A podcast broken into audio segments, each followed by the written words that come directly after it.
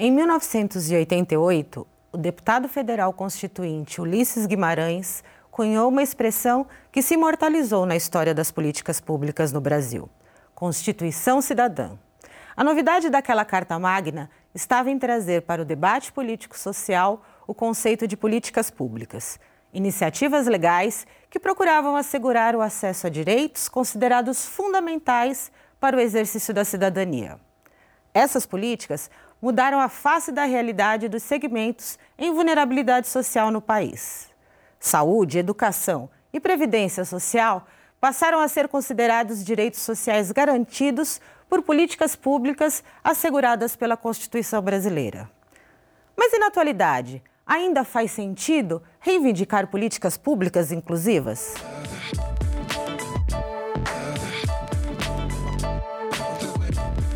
Olá, eu sou Patrícia Alves, pedagoga, mulher negra, ativista, e começa agora o Educando para a Diversidade, um programa que conta com o apoio do convênio Unesp Santander, que tem o objetivo de promover diálogos respeitosos sobre os vários aspectos da, da diversidade e que valorizam uma, a construção de uma sociedade mais empática e inclusiva. Hoje nós vamos falar sobre políticas públicas e inclusão que tem sido feito para diminuir a exclusão social no Brasil e como as ações sociais podem ser mais efetivas. E para participar dessa conversa, nós recebemos Ângelo Sotovia Aranha. Ele é doutor em comunicação e poéticas visuais e é professor na Unesp em Bauru. Recebemos também o Hélio Alexandre da Silva, que é doutor em filosofia e professor na Unesp de Franca. Professores, obrigado pela presença. Sejam bem-vindos ao Educando para a Diversidade. Obrigados nós. Eu que agradeço. para a gente começar essa conversa, esse diálogo, é, eu acho que seria interessante a gente falar sobre a distinção de dois termos e como é que eles se relacionam. Né?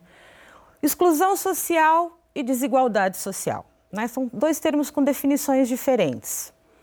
Mas é, nós sabemos também que a desigualdade social ela gera uma exclusão social, não é isso? Uhum. Então, vamos fazer a definição e como é que elas, como é que essa relação acontece, por favor. Quer começar, professor Ângelo? É, eu quero começar lembrando que nós tínhamos uma rede de proteção social no país bem eficiente até até o impeachment. A partir de então, se começou a desmontar os programas, os, os projetos de, de não, não de assistência, mas de promoção social. E o que nós estamos vendo hoje é que de, desde o impeachment até hoje, são mais de 4 milhões de pessoas né, que foram para as ruas. Sabe? Né? Hum. Então, assim, que estão desempregadas. Estão desempregadas ou subempregadas sabe? Sim. Ou seja, quando nós tínhamos programas, é, projetos sociais, os mais variados, como o Bolsa Família, o Bolsa Escola, o, o incentivo ao MEI, ao microempreendedor individual e tal, havia mais trabalho. Naturalmente, menos exclusão. Então, assim, há uma relação que não tem como a gente evitar. Só o fato de ter, quando se cortaram essas, esses projetos, de lá para cá, do impeachment para cá, já foram mais de 4 milhões de desempregados, sabe? Ou subempregados. Consequentemente, isso, você sabe o que é um subempregado? Ele vai à depressão, a família explode, não tem, é, é, a consequência é muito grande. E, naturalmente, isso representa a exclusão. Ah, tá. Seria a relação da, de, um, de, um, de um projeto político, de uma visão política Políticas para a sociedade, suspendendo políticas públicas que não atendem. A consequência é clara. E as pessoas que estão desempregadas vão ficar como? É, a família vai ficar unida, maravilhosa? Não vai. vai. Há desentendimentos. É, e aí há um, uma dificuldade de, de, de convivência e, né, consequentemente, uma exclusão quase que natural. Então, ela gera, né? Gera. Sim, sim. É, talvez é, eu acho que fazer uma espécie de retorno para tentar limpar um pouco esse campo, para entender é, a diferença entre desigualdade social e exclusão é, no seguinte sentido: me parece que existe sempre alguns princípios que servem como ponto de partida para a gente pensar as formas de organização social. Um dos princípios que são mais importantes nas sociedades modernas é o princípio da competição. E aqui não se trata de dizer que a gente é favorável ou contrário a esse tipo de princípio, mas que ele está lá operando como um princípio que orienta né, a vida das pessoas quando elas tentam buscar a satisfação de seus interesses. Então, nesse aspecto, tendo a ideia de competição como um princípio fundamental da vida social, uh, eu acho meio complicado a gente pensar em exclusão. Por que exclusão? E nesse sentido, eu acho que desigualdade social é um termo um pouco mais razoável. Porque se a noção de competição é o princípio fundamental, isso significa que todos competem. Só que, evidentemente, há aqueles que vencem e aqueles que perdem. Aí você constrói a desigualdade. Os que vencem estão na parte superior e os que perdem, que é a maioria, estão na parte inferior. Uhum. Nesse aspecto, quem é excluído? Ninguém. Todos operam a partir desse princípio, que é o princípio partilhado socialmente, que é um princípio de competição. É, é, eu tenderia a entender a noção de exclusão muito mais como pobreza mesmo. Né? As pessoas que a gente chama de excluídas, em geral, são as pessoas que sofrem graus muito profundos de privação, de algum tipo de privação, seja de direito, seja de acesso à cultura, seja do que for. Então, nesse aspecto, eu acho que esses dois conceitos eles são é, divergentes e quase auto-excludentes. Né? Hum. Acho que, especialmente se a gente pensar que esse princípio da competição é um elemento que nas sociedades modernas pavimentam a vida social. Nós temos grupos em situação de vulnerabilidade, né? Uhum. Étnicos por, por condição de sexualidade, por, por é, é, cultura. Essa, esses grupos, esses grupos eles estão, é, em, em, a gente pode dizer que são, estão em, condição de maior vulnerabilidade de exclusão, porque eles estariam fora de um padrão é, social normativo, né? De uma sociedade que pensa como ela, como ela deve ser, é, é, é, nesse sentido da competição, né? Quem, de quem vence, de uhum. quem é feito para vencer, de quem está para vencer? Que aumenta a desigualdade nesse sentido? É, aumenta a desigualdade, sim, mas eu tenho dificuldade de pensar por que, que eles estariam fora. Esse é o ponto. Né? Porque se você parte do pressuposto de que há uma competição, o, o pressu... há um outro pressuposto que é você partilha dos princípios que orientam essa competição. Agora, evidentemente que a gente sabe que o ponto de partida de quem compete, no mais das vezes, é divergente. Existe uhum. um fosso no ponto de partida. Por isso a noção de desigualdade social me parece mais rica para explicar uh, o tipo de distância que a gente tem entre os mais ricos e os mais pobres. É, eu teria dificuldade de tentar entender isso como exclusão, por que, que eu teria dificuldade? Porque existe uma partilha inicial. A gente pode discutir essa partilha. A gente acha mesmo que uma organização social pautada na competição, no mérito individual, hum. é a melhor forma de organização que a gente pode possuir, que a gente pode produzir? Essa é uma discussão. Mas uma vez que isso não está dado como uma discussão, isso é o ponto de partida, como é que eu vou dizer que alguém está excluído? Se as pessoas buscam por quê? Por mais emprego. Então, o jeito que se organiza o mercado de trabalho não é questionado. Está lá. Os melhores, pelo menos essa é a forma com que o senso comum, não só o senso comum, mas às vezes também comunidades científicas, né, é, justificam aqueles que ficam na parte, nas camadas mais populares da população. É, então as pessoas brigam por mais direitos sociais, querem mais emprego, mas estão excluídas do quê? Do acesso de algo que o pressuposto normativo é o mesmo, que é um pressuposto de que o mercado é um espaço mais ou menos selvagem, dentro do qual as pessoas, partindo de lugares diferentes, competem para a satisfação de seus interesses. Se esse é o pressuposto, né, excluído é aquele que perde. Então não é que ele é excluído, é que ele perdeu num jogo que é competitivo. Tá. E aí, assim, é, você tem uma população que perde nesse jogo, né? e aí é, é, está em situação desigual, de desigualdade, está afastada dos seus, dos seus, dos seus direitos, uhum. do exercício da cidadania. E aí nós temos o que é isso que, que o professor Ângelo trouxe, assim, a necessidade de políticas públicas. Né? Então, é, Vamos falar um pouco, vamos começar a falar sobre a, as políticas públicas. O que são efetivamente as políticas públicas? Assim, sem é, complicar muito, eu Isso. acho que a gente podia pensar assim: são políticas que vão, de certa forma, é, facilitar essa competição que é uma realidade. Então, se é, você tem, por exemplo, o microempreendedor individual, é você dá oportunidade para uma pessoa que eventualmente tenha sido demitida de começar o seu negócio, que você tem um crédito facilitado, você tem é, condição de comprar suas ferramentas, sabe o que você precisa para trabalhar.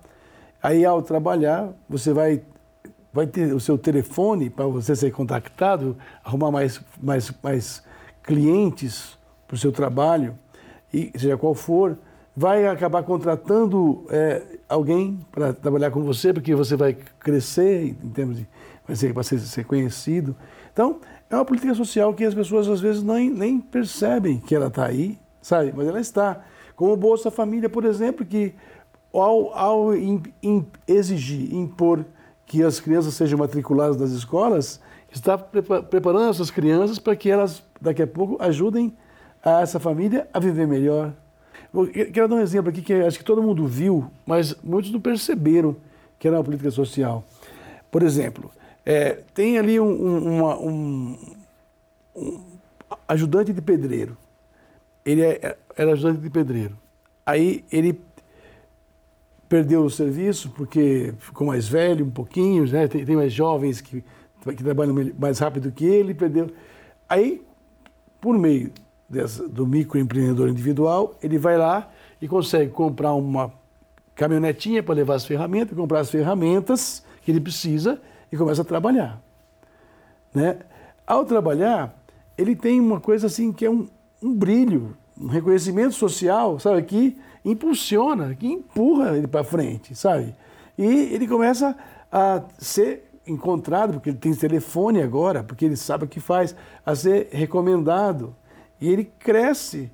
É, e nós vimos, nós vimos tudo isso na última década, nós vimos, sabe assim, o tanto de profissionais liberais desse, desse tipo, calheiros, eletricistas, encanadores, é, pedreiros, então, então que, que, que, surgiram e começaram a crescer, a crescer e a crescer, que eles estavam é, parados, mortos, sabe assim? Então e, as políticas isso, asseguram os direitos das pessoas. As políticas o, públicas... O direito de competir.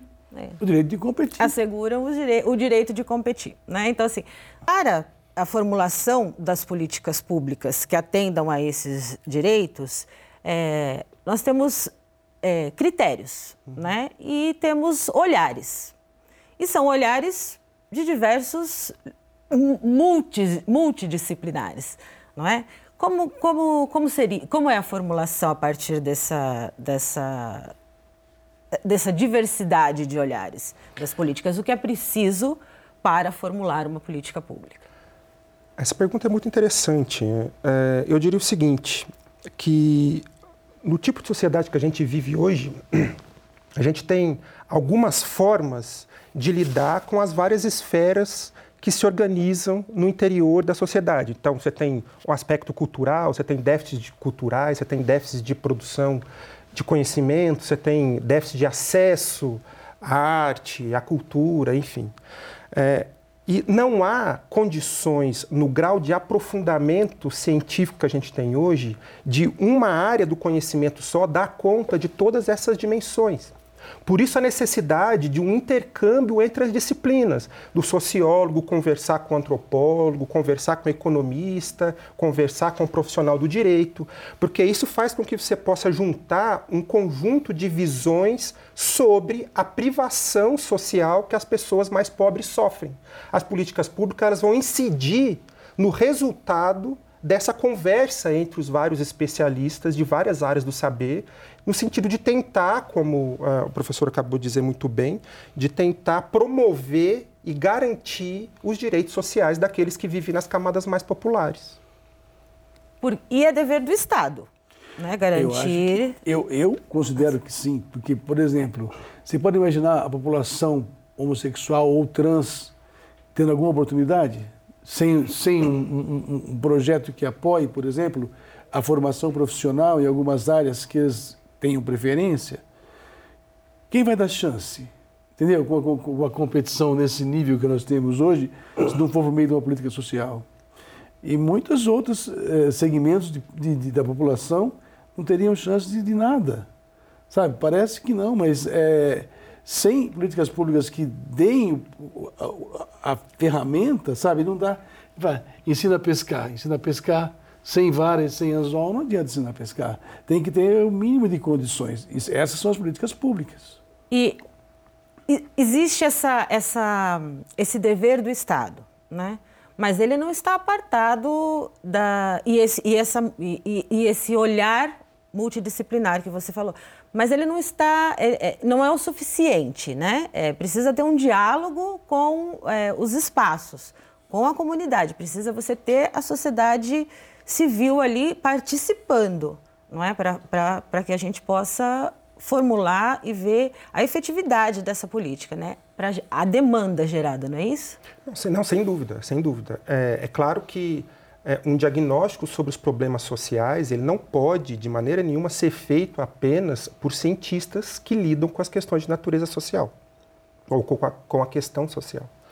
É, nesse sentido, por exemplo, a formulação de conselhos é, para lidar com as políticas públicas é primordial e incontornável conselhos populares, uhum. que sejam capazes de acompanhar essas políticas públicas, que sejam capazes de eventualmente deliberar no sentido de fazer com que elas é, reposicionem é, os seus horizontes. Olha, talvez é melhor a gente não ir por aqui, ir por ali.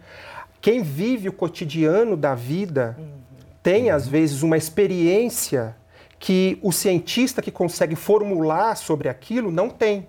E isso é decisivo para se pensar políticas públicas, não tem a menor dúvida. Então, uma das formas de tentar promover isso é a construção e a manutenção de conselhos, conselhos populares, que possam acompanhar a efetivação dessas políticas públicas. Me parece que isso é, em sociedades que se pretendem de fato democráticas, incontornável. Os diálogos, né? Permanentes de todos os espaços em, com, na sociedade, né? Professores, é, queria falar com vocês agora sobre a, a interrupção nas políticas públicas. Né? Quais são as consequências que nós podemos é, perceber quando uma política pública é interrompida? O professor Ângelo já falou um uhum. pouco sobre isso né? e deu até alguns assuntos. Você quer trazer algum exemplo para a gente também ou a sua reflexão? É, eu, eu, diria o seguinte, que é, essa interrupção é algo inevitável. Por que, que é algo inevitável? Não estou dizendo, evidentemente, que isso seja bom. Mas é inevitável, especialmente quando a gente vive em sociedades que a troca de governos, é, e mais do que a troca, a entrada de governos que substituem governos que tinham pautas completamente distintas, evidentemente vai fazer com que as propostas do ponto de vista de políticas públicas se deem em uma outra lógica. Então, em sociedades democráticas, a gente está sempre aberto para esse tipo de possibilidade. Evidentemente que isso não exclui a possibilidade da sociedade civil, de alguma forma, tentar garantir essas conquistas de direitos é, e fazer com que é, a entrada de novos governos não faça terra arrasadas dos direitos conquistados em outros governos. Né? Mas é, a troca de governo faz com que a mudança da pauta das políticas públicas seja algo inevitável e próprio da dinâmica política que a gente vive. É, é, o máximo que eu acho que dá para fazer é tentar se mobilizar no sentido de garantir as conquistas, especialmente aquelas conquistas para as camadas mais populares. Isso sem dúvida. Mas essa troca é algo que faz parte da dinâmica da democracia, me parece. E aí nós temos acesso à informação. Tá aí na internet para quem quiser. Mas nós temos acesso e o uso da informação, né? que são coisas é, distintas. Né? O uso da informação é que torna a pessoa cidadã, né, professor? Saber Sim. usar essa informação que ela pode acessar. Sim. É, aí eu acho que temos que lembrar da, dessa função que vem exercendo a mídia, não generalizando mídia, mas as grandes redes de TV, as duas redes de rádio maiores e também os jornalões, os, os grandes jornais, os jornais tradicionais, que parece que têm feito, feito um esforço para desinformar em relação ao que deveria estar transparente. Então, como a maioria das pessoas vive na correria, não tem como fugir dessa realidade, corre para trabalhar e volta para casa cansado demais, tem a casa para cuidar. É, existe a informação, ela é acessível, mas muito pouca gente acessa. E os meios de comunicação, que são os mais próximos da população, não valorizam essa informação e, quando não, é, até quando citam forçosamente, é, não dão, não dão o, o, o, o, olhar adequado. Então, assim, hoje temos muita coisa à disposição na internet, mas não resolve muito. É, eu diria que eu acho que tem uma, uma distinção que é importante a gente destacar, que é uma distinção entre formação e informação. A segunda não vai ser bem trabalhada se a gente não tiver a primeira. É? Então, é claro que os meios de comunicação são incontornáveis e são é, elementos primordiais de uma democracia forte. Entretanto, é, a mídia, ela de alguma forma precisa transmitir algo, movimentar algo. Mas se a gente não conseguir, de fato, olhar com algum tipo de profundidade para a formação de quem vai produzir conteúdos e de quem vai lidar com esses conteúdos, você ter condições de transmiti-los é um pouco ineficaz do ponto de vista da promoção da cidadania, da, do aprofundamento da democracia, enfim. Então, eu acho que essas duas coisas elas é, são diferentes, embora sejam de alguma forma complementares. A informação é primordial, mas é a capacidade, a qualidade da formação que vai fazer com que essa informação possa, ser, possa circular de modo profícuo do ponto de vista de sociedades democráticas. É, aí entra, inclusive, a questão da linguagem, né? Não há um cuidado com a linguagem para que as coisas sejam entendidas. Sabe, quando se entra numa questão mais complexa, como essa das políticas públicas, eu acredito que a maioria não entende o que está acontecendo, que aquilo lá é uma política pública. A Bolsa Escola é uma política uhum. pública. Sabe assim, a, a, a, Bolsa Família é uma política pública super eficiente, sabe?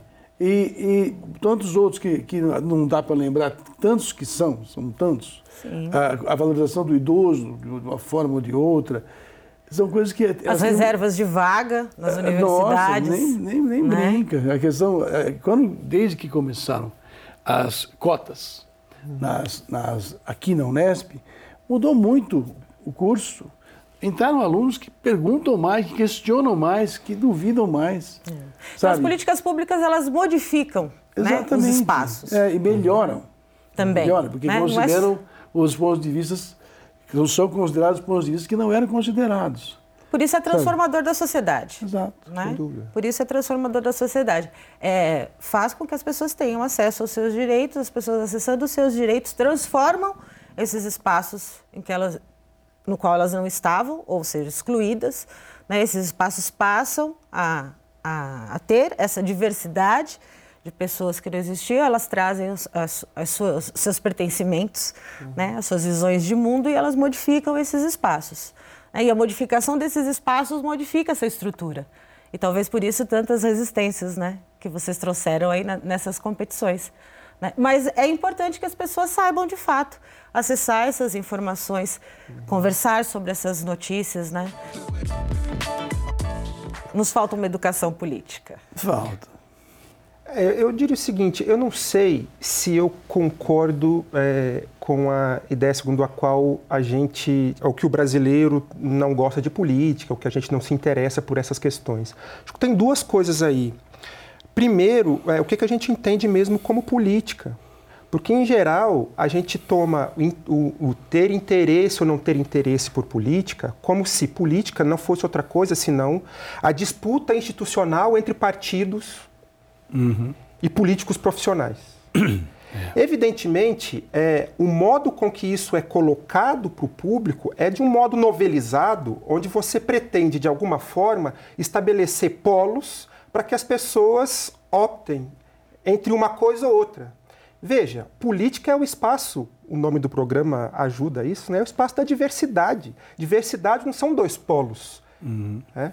Então, se não são dois polos, é preciso a gente entender que a política não opera apenas no âmbito institucional.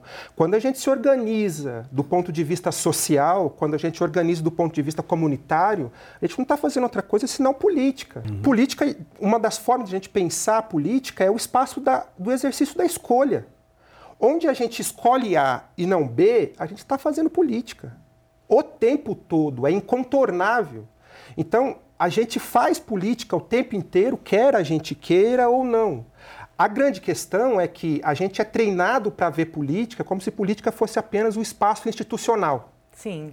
Isso é um problema. Porque é evidente, existe um jargão político, um vocabulário político, e como ele é passado para a gente, especialmente para as camadas mais populares, de um jeito, como o professor é, é, comentou muito bem anteriormente, é, em uma linguagem que às vezes é complicado a gente entender. E aí, para você fazer com que essa, essa linguagem seja compreendida, ela tende a ser simplificada de um modo que perde as nuances da diversidade política. Sim. Isso é péssimo, porque isso perde a riqueza que o fazer político propõe. Uhum. E para você fazer com que isso seja palatável, você transforma em polarizações que são falsas no limite. É, esse pensar, essa, essa percepção de que qualquer atitude política, eu tenho a impressão de que nos lares brasileiros, né, pelo menos de quando eu era criança, isso era meio vetado. Falar em política era assim: vai ter uma reunião de Natal em casa, hum. não se fala em política nem em religião. Era assim, porque tinha lá um, algum Sendo é, que isso é uma ação política. Alguém né? que entrou na, alguém que entrou na família e, e, não era da mesma religião, porque é. na, casou com alguém, então não, não, podia falar em política nem, nem em religião. E ninguém falava. Então o debate é essencial para tudo. E, e o debate, eu acho que foi sendo meio que apagado, foi sendo esmagado, assim, nós temos pouco debate. É. E quando o movimento é assim, né, de, de de distanciar as pessoas da discussão, do debate, né, a gente acaba tendo é, uma diminuição de, de sujeitos né, atuantes, somos seres políticos, né, desses sujeitos, desses seres políticos atuantes que podem e devem estar, é, como disse aqui do VT, né, monitorando essas políticas públicas, né, que é, são, são dos, as, as suas demandas atendidas formuladas, não é isso? Em políticas e atendidas, só que a necessidade de um monitoramento, né? Porque elas precisam ser avaliadas e reavaliadas, é um processo constante, porque acredito que se uma política é aplicada, ela causa um, um resultado. E aquele resultado precisa ser revisto e ela reavaliada. Não é isso? Uma política não é necessariamente e não, é, não se deve ser pensada para sempre, é isso, professor? Sim, sim, acho que sim. Né? É, é, sobre o que você disse, eu gostaria de destacar um aspecto que eu acho o seguinte: é, a gente tende mesmo a, a, a, ter uma ideia segundo a qual as pessoas a, não se organizam politicamente. É, acho que essa ideia ela é, no mínimo, discutível. É, porque se a gente vai para as periferias das grandes cidades do Brasil, ou mesmo nas cidades do interior, as pessoas se organizam. As pessoas se organizam em torno de questões que dizem respeito ao lugar onde elas vivem. Uhum. É. Evidentemente que isso tem uma, uma, visibilidade quase nula. Muito por aquilo que o professor tem dito aqui e que eu subscrevo, que a grande mídia faz uma escolha política por não mostrar. Porque faz um pouco mais de sentido você mostrar um povo mais apático, porque se o povo é apático, você traz como uma consequência a autorresponsabilização por, pela sua precariedade. Já que você é apático, você não vota, você não faz discussões do ponto de vista político, então uhum. então você paga o resultado desse tipo de distanciamento. Mas isso não é verdade. Não é difícil a gente encontrar iniciativas políticas nas cidades brasileiras, nas grandes e nas pequenas, iniciativas políticas das formas mais diversas, luta dos negros, dos homossexuais, é, das pessoas mais pobres, das mulheres. Essas lutas elas estão efervescentes não só nas periferias, mas nos grandes centros. Né? Então, eu acho que é importante a gente trazer esse debate para borrar um pouco essa história segundo a qual a cidadania brasileira é de baixíssima participação. Uhum. Não é de baixíssima participação. Para mim, a grande questão é por que, que essas é, organizações que se dão especialmente nas periferias não são vocalizadas, não, não são tornadas visíveis nos espaços públicos e também na mídia tradicional. Né? Uhum. Né? Acho que essa é uma questão porque o debate existe, o conflito existe e a politização, especialmente nas periferias, ela existe. O ponto é por que ela não está no horário nobre? Sim. Exatamente. É, tem, tem uma intencionalidade. Acho que a gente está falando daquela manutenção daquela estrutura, né? De que não. Onde, onde a gente não mexe, onde a gente não modifica a competição. Existem os que eu prefiro que ganhem e os que eu prefiro que percam, né? Acho que tem um, um pouquinho da, do olhar para essa para a manutenção da estrutura de, desse tipo de sociedade competitiva e desigual. Professor Ângelo, você coordena um projeto de extensão chamado Voz do Niceia, não é isso? Na universidade, é, qualquer universidade, né, que é um, um, um espaço institucional, ela tem essa como projeto de extensão ou como qualquer outro projeto que dialogue com a sociedade, porque não está apartada, né? a instituição uhum. não está apartada dessa uhum. sociedade, ela cumpre um papel de uma política pública nesse sentido, porque faz esse diálogo com a sociedade e atende a, ou busca atender uma demanda. É assim, mais ou menos, que funciona? Na minha opinião, sim, porque uhum. a extensão universitária, não importando qual seja universidade, ela geralmente é feita por meio de projetos que têm a pretensão, pelo menos, de contribuir para que haja um reconhecimento social de segmentos de público. Então, é, por exemplo, nós tivemos um, um jornal comunitário no bairro Ferradura Mirim, desde quando Ferradura Mirim era, eram ruas de terra, era, totalmente isolado do, do, da cidade. E esse jornal, com, com tiragem é, boa, dois mil exemplares, e sendo bimestral, era levado a, a, aos vereadores, aos secretários municipais, às, às lideranças. E, pouco a pouco, foi se encontrando maneira de ajudar o bairro lá é, o jornal muitas vezes pautou os telejornais locais. E ao pautar um telejornal local, forçava a barra e o vereador intervinha, intervinha no bairro. O bairro mudou muito nesses 10, 12 anos de, de, de lá. Depois desse aí, um pouco depois, a gente começou esse jornal no Voz do Niceia, que quem faz são os moradores, eles que sugerem todas as notícias que saem no jornal. Os estudantes participam como, como é, é, secretários de redação, vamos dizer assim. É, nenhum jornalista, estudante de jornalismo que faz o jornal, dá palpite no que vai colocar no jornal. Quem, quem sugere são os moradores. E aí o que é publicado ali é amplificado porque a gente leva para as autoridades. E um pouco contribui. É uma política pública, sim. Mas já no bairro, no bairro é, a arquitetura fez um projeto de uma praça lá com uma quadra, sabe, que melhorou muito. Tem um lugar para as pessoas conversarem, brincarem, as crianças brincarem agora. Então, eu acredito que então, tem outros, tem com idosos, tem para tem para deficientes visuais, para deficientes auditivos. São milhares de projetos de extensão, todos que funcionam como políticas públicas, sim.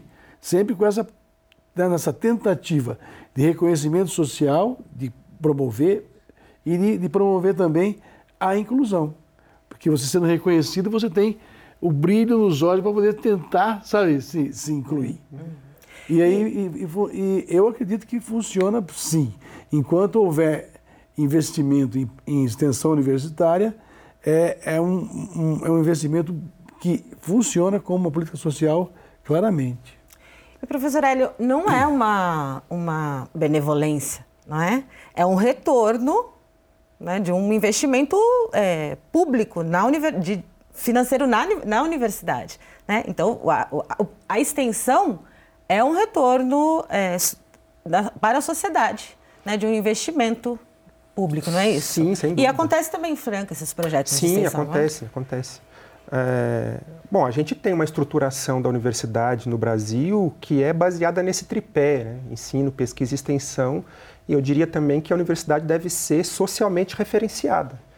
Então, é, esse ancoramento na vida social é algo sem o qual a gente não consegue produzir ciência. Uhum. Porque qualquer tipo de problema que a gente vai trazer para o interior da universidade, especialmente aqueles que lidam com questões de natureza uh, social, é, tem que sair da vida comum. Tem que sair da pluralidade de formas de vida que a gente consegue encontrar no interior das dinâmicas sociais.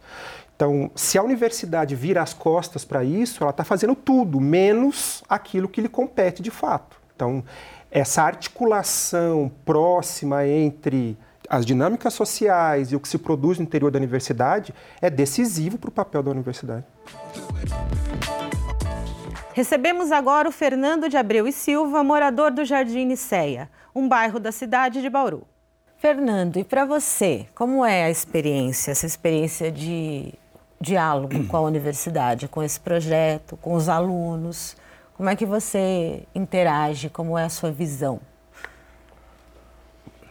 Quando começou o Voz do Uniceia, tive o privilégio de ser uma das primeiras pessoas a interagir com, com os alunos.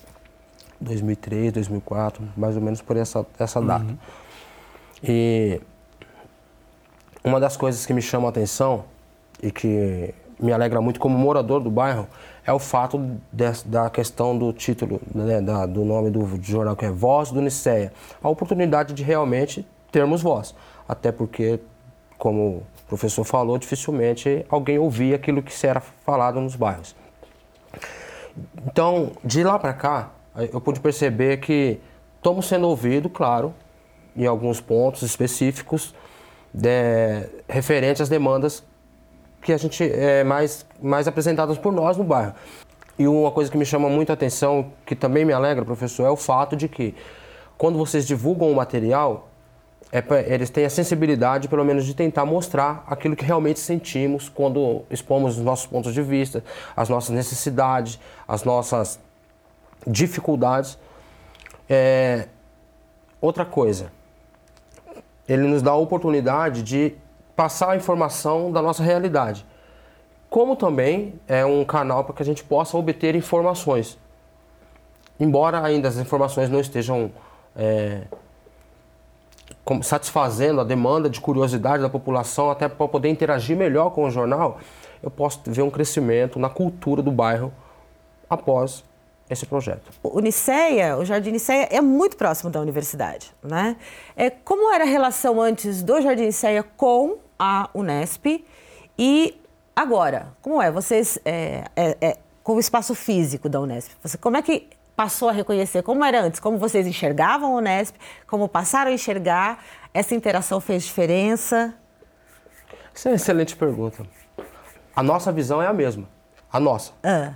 A visão dos estudantes são outras porque eles veem uma, uma, uma, porta de acesso aonde agrega ao trabalho deles na faculdade, ao, ao aprendizado. E nós interagimos com os estudantes que vão, mas nós, na faculdade, não existe. Tá? Isso, é, isso é fato. Não sabemos nem das políticas públicas que dão é, direitos a alguns acessos, por, por exemplo, é, pré-vestibular, já ouvi falar algo desse sentido. Cursinho. Cursinhos. Cursinho. Ninguém sabe nada disso, sabe? Então, a interação, a, a, forma que a gente interage com os alunos, isso é maravilhoso, porque eles começaram a ver que eles não precisam andar assustados quando passam do lado do bairro.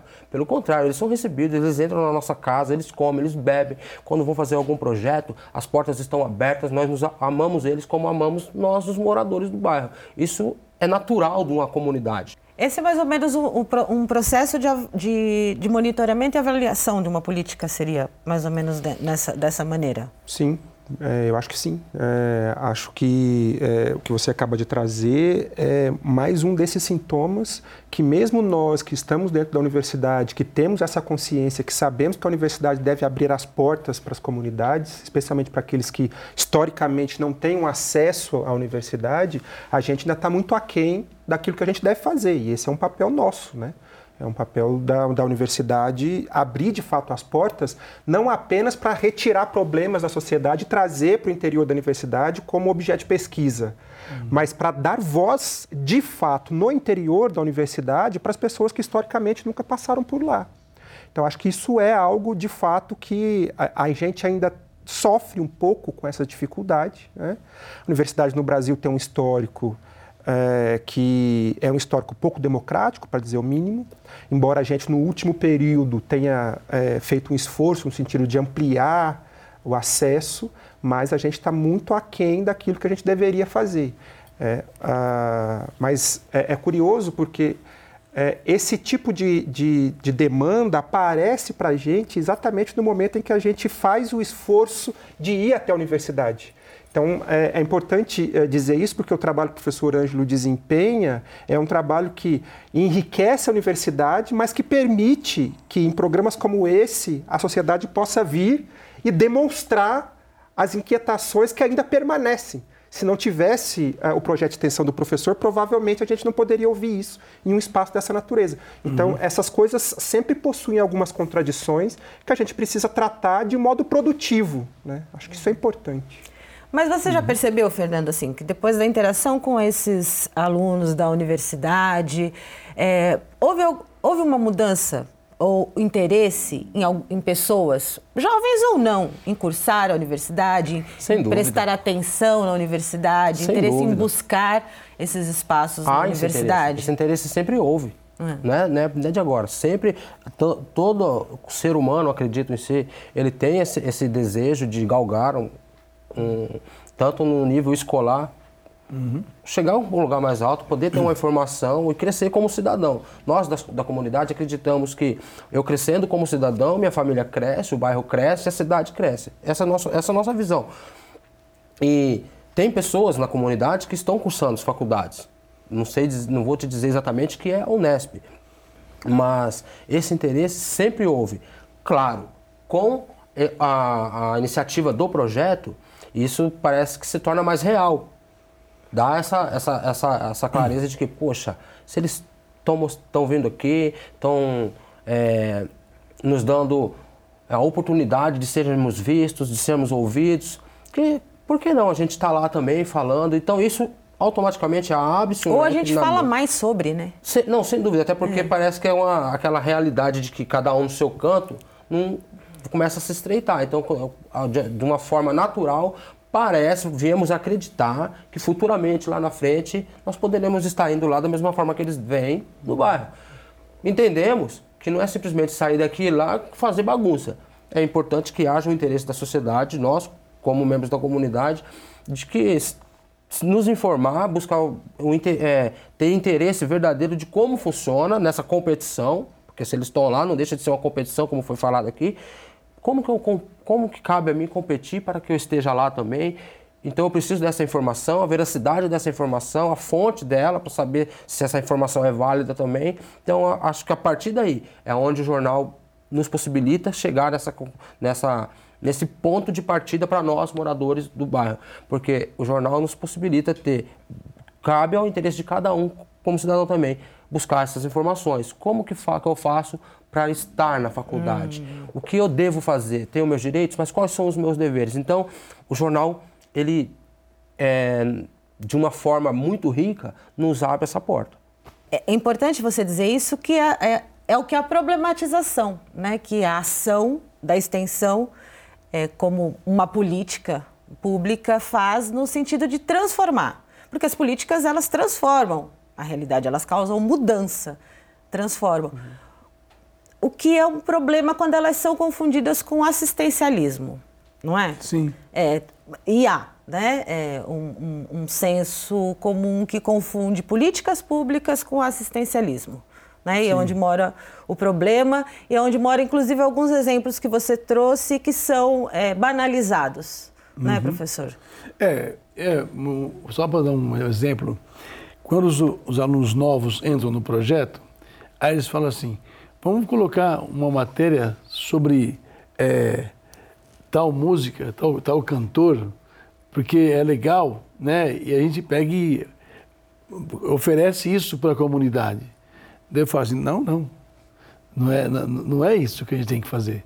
A gente tem que ver o que, que a comunidade quer em relação a. Ela quer alguma informação sobre música? Sabe? Senão não adianta, você não, você não tem que impor nada. É, é, como você oferecer é, assistência odontológica, sabe assim? É, sem saber se a pessoa está querendo isso. Às vezes a pessoa quer assistência médica, não quer odontológica. Então você tem que tomar cuidado, não é assistencialismo. Uhum. Assim, o jornal existe, tem a pretensão de dar voz e de contribuir. Mas quem faz é a comunidade. É a comunidade que se organiza e que faz. Se a comunidade não, não se posicionar em relação ao que quer que os vereadores façam para poder virar alguma coisa em relação à prefeitura, não, não, vão, não vai ser o jornal que vai fazer. Uhum. Se o jornal fosse lá impor, impor alguma coisa para o bairro, seria uma coisa que bem isso aí, assistencialismo, mas não é isso. Se o bairro não pedir, se os moradores não pedirem, não, é, não, não é feito. Mas é, se confunde muito mesmo fazer assistencialismo com, com, é, com, com políticas públicas. Políticas né? públicas. Que transformam. É. Transformam. Não, sem dúvida, transformam. Embora o objetivo das políticas públicas, é, pelo menos do ponto de vista mais imediato, seja garantir direitos sociais. Né? Então, a política pública não legisla. Ela opera a partir de uma legisla legislação já existente que não funciona muito bem. Então, sei lá, o artigo 1 da Constituição diz que uh, é preciso garantir a dignidade da pessoa humana. Veja, se a pessoa não tem condições de comer, significa que a gente tem um déficit aí. O que, que você faz então? Você pensa políticas públicas para lidar com esse tipo de obstáculo. Aí entra programas de habitação, programas de transferências de renda e de todas as outras naturezas. Então, de fato, a política pública pode transformar, só que sempre a partir de algo que já existe previamente do ponto de vista institucional, mas que não funciona bem. As políticas públicas tentam, de alguma forma, afastar esses obstáculos para fazer com que esses princípios possam operar. A questão é, é como a gente faz para efetivar aquilo que, do ponto de vista das nossas expectativas de vida, está posto. Então, todo mundo quer ter uma vida digna. Como é que a gente faz para efetivar isso? Né? Então, o pressuposto já está posto, né? Sim. que é temos que ter dignidade. Como Sim. é que a gente faz? As políticas públicas, de alguma forma, tentam retirar os obstáculos para fazer com que essa dignidade possa existir de fato. Sim. Né?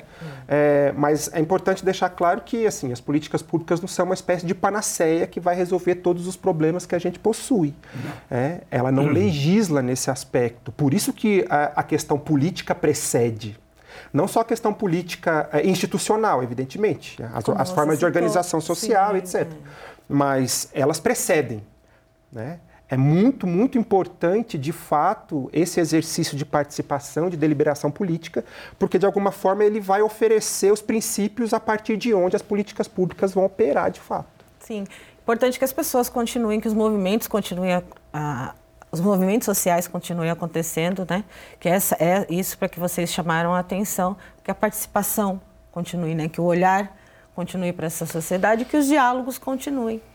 E a gente que, que quis efetivamente contribuir com esse diálogo, sem encerrá-lo, obviamente, né? dizendo que o Educando ficou muito feliz de participar hoje com vocês aqui. Agradeço imensamente, Fernando, professor Hélio, professor Ângelo, por contribuir com a gente nesse diálogo. Eu que agradeço. Hoje. Obrigados nós. Muito obrigado. O nosso programa tem como objetivo fomentar discussões sobre inclusão e diversidade e conta com o apoio do convênio Unesp Santander. E eu te espero no próximo programa. Até lá!